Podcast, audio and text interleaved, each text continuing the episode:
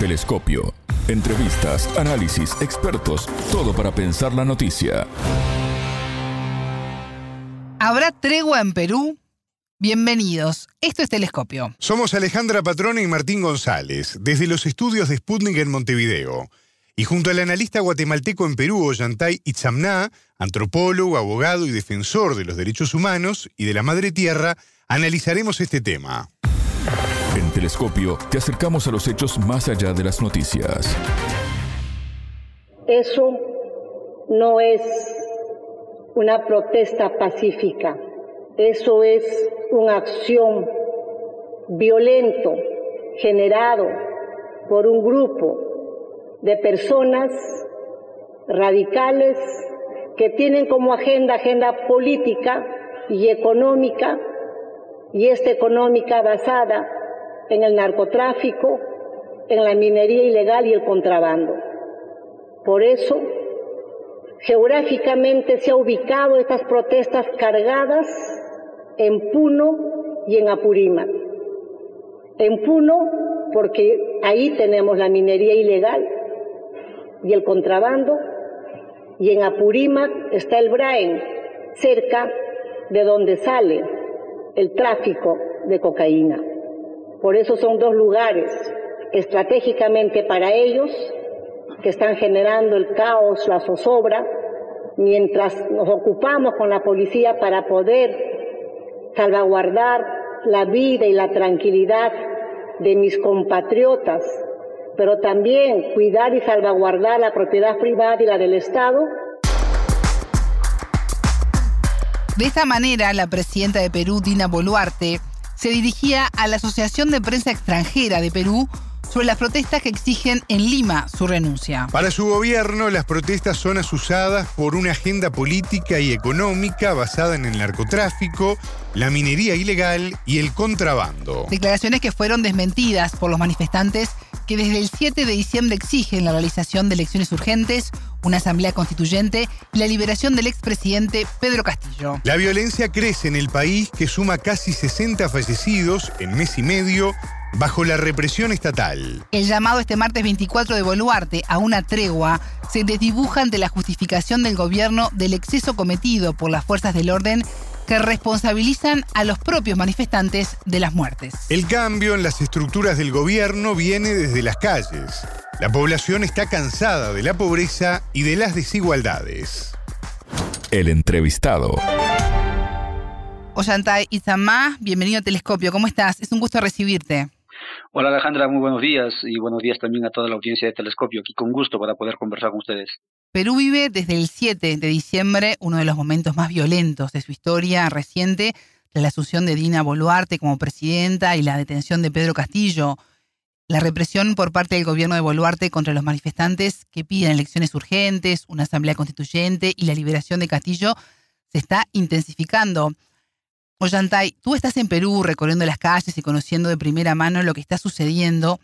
Y en ese sentido quiero preguntarte si son realmente grupos radicales que tienen una agenda política y económica basada en el narcotráfico, la minería ilegal y el contrabando, quienes impulsan las protestas, como está asegurando Dina Boluarte. ¿Qué pudiste constatar? Em, efectivamente, nosotros este, desde los primeros días del mes de enero, por, por mandato del espacio de la soberana, y de las, de las comunidades organizadas en resistencia. En, la parte central del, del, continente venimos y también porque llevamos pasaporte peruano a acompañar y verificar y comunicar desde aquí, desde el lugar de los hechos, lo que está ocurriendo. Y tenemos que indicar que no hemos pasado por la ciudad de Lima, directamente nos fuimos a Ayacucho estuvimos en las, en las comunidades de Ayacucho muy a pesar de que habían bloqueos. ¿Por qué fuimos a Ayacucho? Porque en la primera ola, digamos, de la masacre, allí ocurrió eh, de los 27, 10 asesinatos a bala ahí en el aeropuerto. Estuvimos ahí conversando con, la, con, la, con, los sobrevivientes. Estamos en el Cusco por, varios, por varias comunidades también, porque aquí han asesinado así de manera selecta, digamos, a uno de los dirigentes, el más prominente de ANTA. Y obviamente en la parte andina también, frontera con Bolivia, eh, la, mayor cantidad de asesinatos que se había son 19 de los cerca de 60 este, en, en el departamento de Puno. ¿Qué es lo que hemos verificado allí? En primer lugar, hemos verificado que las personas que están en las calles, en primer lugar, no tienen ninguna articulación ni, ni organización, digamos, de país o uniforme son comunidades, son colectividades este, campesinas, rurales, indígenas, que van saliendo de manera espontánea y de manera sostenida y multitudinaria en algunos casos, no solamente hacia las ciudades, sino también a tapar caminos. Un, un punto importante, entonces, allí no vemos ninguna presencia de, como en la época de los 80, unos asusadores de provenientes, no sé, de la izquierda vieja, qué sé yo, no, no se encuentra nada de ello. Y otra cuestión que identificamos es que la gente que entrevistamos de manera también espontánea, no sin ninguna eh, especificidad de, de, perfil, tienen las ideas claras. Ellos dicen, estamos cansados de este sistema que nos ha empobrecido, que nos ha excluido, y que pedimos no solo la renuncia, sino que se convoque a elecciones juntamente con una consulta para la Asamblea Constituyente. Ese es, un dato interesante que identificamos porque cuando estuvimos afuera indicaban que la Asamblea Constituyente es una demanda de este Sendero Luminoso o de la izquierda vieja, pero la gente tiene clara esta, esta, este relato y cuando uno se acerca en quechua, como es el caso que hemos estado abordando ayer, por ejemplo, en la ciudad del Cusco, ¿no? Este, la gente que ha venido de Maras, etcétera, la gente cuando habla en quechua tiene las ideas clarísimas que uno que viene de la academia se tiene, se queda sorprendido, ¿no? De la claridad política y el camino que quieren seguir, ¿no? Estas dos personas, ¿no? Y obviamente tampoco encontramos este, la presencia del, narcotráfico que así se ve, por ejemplo, en, en la parte selvática del país, especialmente Hace años atrás bajé allí eh, y vi en la parte de Ayacucho, obviamente la presencia del narcotráfico es evidente, son carros este, de último modelo, Hilux, ¿no? moviéndose allí con incluso con lunas polarizadas. Eso no se ve, digamos, en estos, eh, estos colectivos este, multitudinarios que se van moviendo en las ciudades. Y en ese sentido no hay ningún financiamiento. ¿Y cómo es que se financia? Porque por ese lado viene la sospecha, digamos, de parte de la señora Boluarte. ¿no?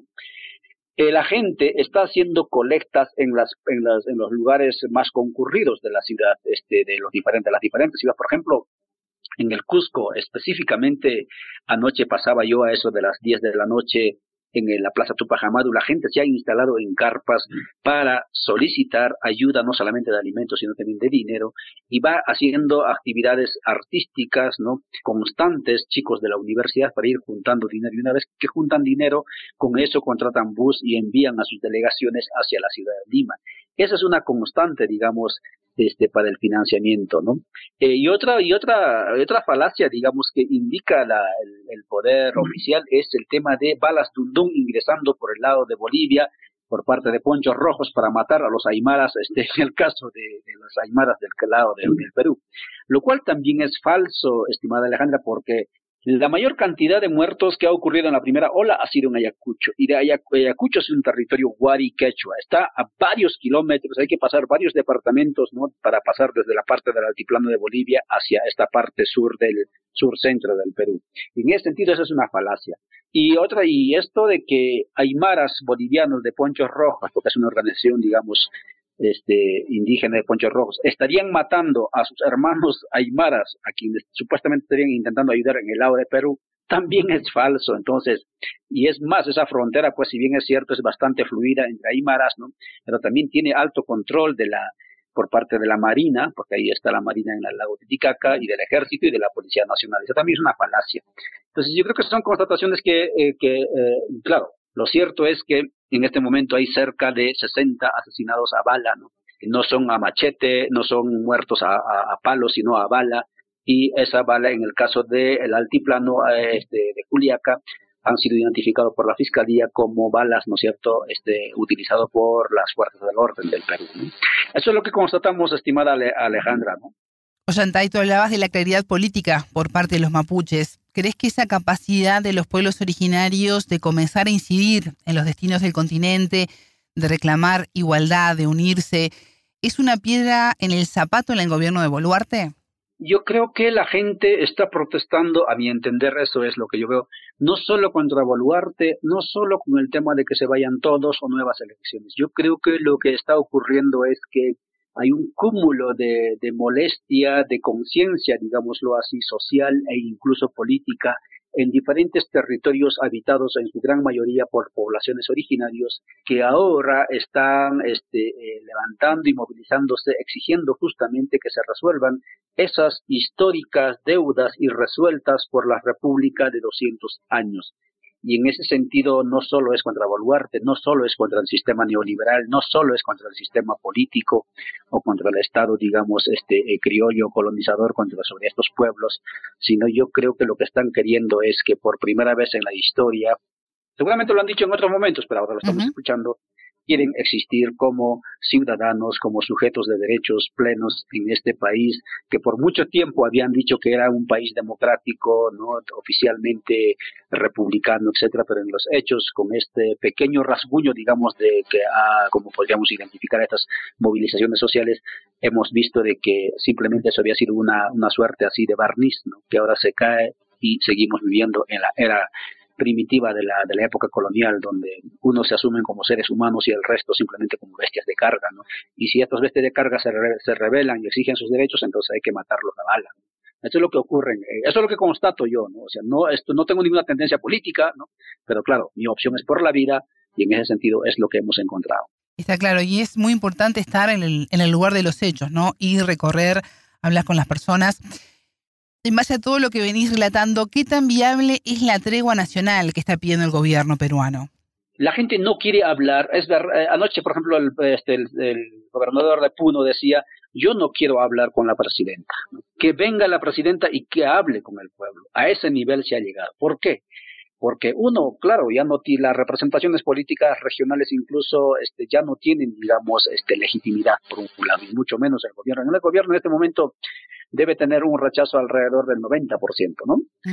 Y en ese sentido eh, se pone cuesta arriba el asunto porque, claro, si los representantes no están en la capacidad de poder entrar en una, en una suerte de consenso, ¿no? de acuerdos mínimos, hacerlo entre todos los sectores movilizados que son en cantidades grandes va a ser bastante difícil. Yo siento que lo que podría este, eh, facilitar la salida, digamos, o evitar mayor derramamiento de sangre en el país es que el, la gobernante actual, juntamente con su gabinete de ministros, se ponga a un lado, ¿no? Y que eh, quien asuma en este caso sería el presidente del Congreso, que tampoco es este, potable políticamente hablando para las grandes mayorías del país, asuma la presidencia este, circunstancialmente y convoque a elecciones. Porque también hay otra verdad que se dice, ¿por qué no quiere renunciar Dina Boluarte? ¿Por qué se ensaña, digamos, se atornilla en el poder? y lo que están argumentando es que este año se vencen los contratos, ¿no? Y se tiene que renovar, ¿no? Los contratos de privatización que se habían firmado por 30 años en la época de Fujimori y que quien podría hacerlo esta, esta renovación es una gobernante o un gobernante, digamos, constitucional, de, digamos, este, eh, y no tanto un, gobernante transitorio para convocar elecciones, como sería el caso del, si acaso ocurriera el caso del presidente del Congreso, quien asumiera el poder. Porque si asume el presidente del Congreso la presidencia, únicamente sería para convocar a elecciones, no para gobernar. Quien estaría en esto y constitucionalmente para gobernar sería Dina Boluarte, ya sea para el 26 o para el 24, como están debatiendo en el Congreso, pero está llamado constitucionalmente para gobernar. Y en ese sentido, ese es el argumento que la gente sospecha y se da cuenta y lo van hablando a voz en cuello, ¿no? Y eso hace más difícil todavía que la señora Dina Boluarte, por más que convoque este, a diálogo, no tenga audiencia en los sectores movilizados, ¿no? porque hay una gran desconfianza. ¿no? Y como analista y antropólogo, ¿cómo viste la actuación del Congreso en relación a la destitución y posterior encarcelamiento de Pedro Castillo? Eh, lo que ocurre, Alejandra, es que en el 93 se hicieron ciertas, se incorporaron en la constitución de Fujimori, ¿no? que por cierto está en la cárcel ahora él, instituciones que son bastante sui generis en el continente. Yo no conozco en el continente ninguna figura similar, por ejemplo, a, la, a lo de la vacancia, es decir, a esto de que eh, este, el Congreso no pueda destituir, como lo han hecho en varias oportunidades en estos cinco últimos años, este presidente de gobierno, no a través del voto popular, del voto este del Congreso. No veo otra otra herramienta, otra institución como por ejemplo el tema de que el Congreso tiene que ratificar a los gabinetes de ministros, no, de los gobernantes, en este caso del Ejecutivo. Estas instituciones han hecho, han sido la, digamos, eh, las trancas, ¿no? Eh, de, la, tanto para la, la, aplicación de la Constitución, pero también para la vigencia de las instituciones democráticas en el país. Y en ese sentido yo creo que este, la madre del Cordero está allí y hay que cambiar esas instituciones y, otras. Y claro, y el Congreso está entrampado en esa Constitución. Y es más, el Congreso dice que no vamos a aceptar eh, ninguna, ninguna consulta popular para que la gente decida si se va a ir o no a la Asamblea Constituyente, es decir, han quitado el derecho al, referéndum, que en todas las democracias existe, pero en el caso de Perú lo han quitado desde el Congreso, pero también ellos son los que están modificando la Constitución, en este momento están debatiendo y muy a pesar que la población peruana dijo en voto popular, en consulta, de que no quieren bicameralidad, no quieren reelección, ahora justamente eso es lo que estamos debatiendo en el Congreso. Entonces, yo creo que el Congreso, ¿no? No solamente es estadística, sino en los hechos tiene una altísima, altísima impopularidad, al grado que ya sean de izquierda o de derecha, quienes se acercan a los este, eh, eh, espacios públicos, no solamente son repudiados, sino son castigados incluso con, con, violencia física, como ocurre, por ejemplo, con los diputados o con los congresistas del Perú Libre, ¿no? que han ido este, incluso a la, a la presidencia Castillo. Y si eso hacen con Perú Libre, peor hacen con los diputados del, del, de la derecha, que se llama. Y en ese sentido, los congresistas en este momento están escondidos, o sea, prácticamente han desaparecido de la palestra pública, ¿no?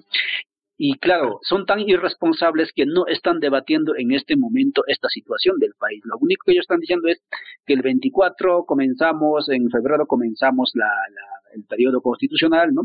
Y allí empezaremos a debatir la, en, en segunda fase si vamos o no adelanto elecciones y allí están tranquilos ellos como que, como que no pasara nada. Y eso es una altísima irresponsabilidad, no solamente política, sino existencial, porque en ellos está la posibilidad de que siga de este, o no derramándose más sangre o se siga evitando, ¿no es cierto?, mayor muerte en este país convulsionado. Ollantay Itzamá, abogado, teólogo, antropólogo, activista y defensor reflexivo de los derechos humanos y de la madre tierra. Muchas gracias por estos minutos con Telescopio. Un gusto, Alejandra. Buenos días.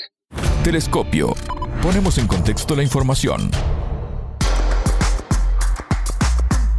Hasta aquí, Telescopio. Pueden escucharnos por sputniknews.lat. La frase del día la escucharon en Telescopio. Todas las caras de la noticia en Telescopio no solo es contra Boluarte, no solo es contra el sistema neoliberal, no solo es contra el sistema político o contra el Estado, digamos, este eh, criollo colonizador contra sobre estos pueblos, sino yo creo que lo que están queriendo es que por primera vez en la historia, seguramente lo han dicho en otros momentos, pero ahora lo estamos escuchando, quieren existir como ciudadanos, como sujetos de derechos plenos en este país, que por mucho tiempo habían dicho que era un país democrático, no oficialmente republicano, etcétera, pero en los hechos, con este pequeño rasguño, digamos, de que ha, como podríamos identificar estas movilizaciones sociales, hemos visto de que simplemente eso había sido una, una suerte así de barniz, ¿no? que ahora se cae y seguimos viviendo en la era primitiva de la, de la época colonial, donde unos se asumen como seres humanos y el resto simplemente como bestias de carga, ¿no? Y si estos bestias de carga se, se rebelan y exigen sus derechos, entonces hay que matarlos a bala. Telescopio, un espacio para entender lo que sucede en el mundo.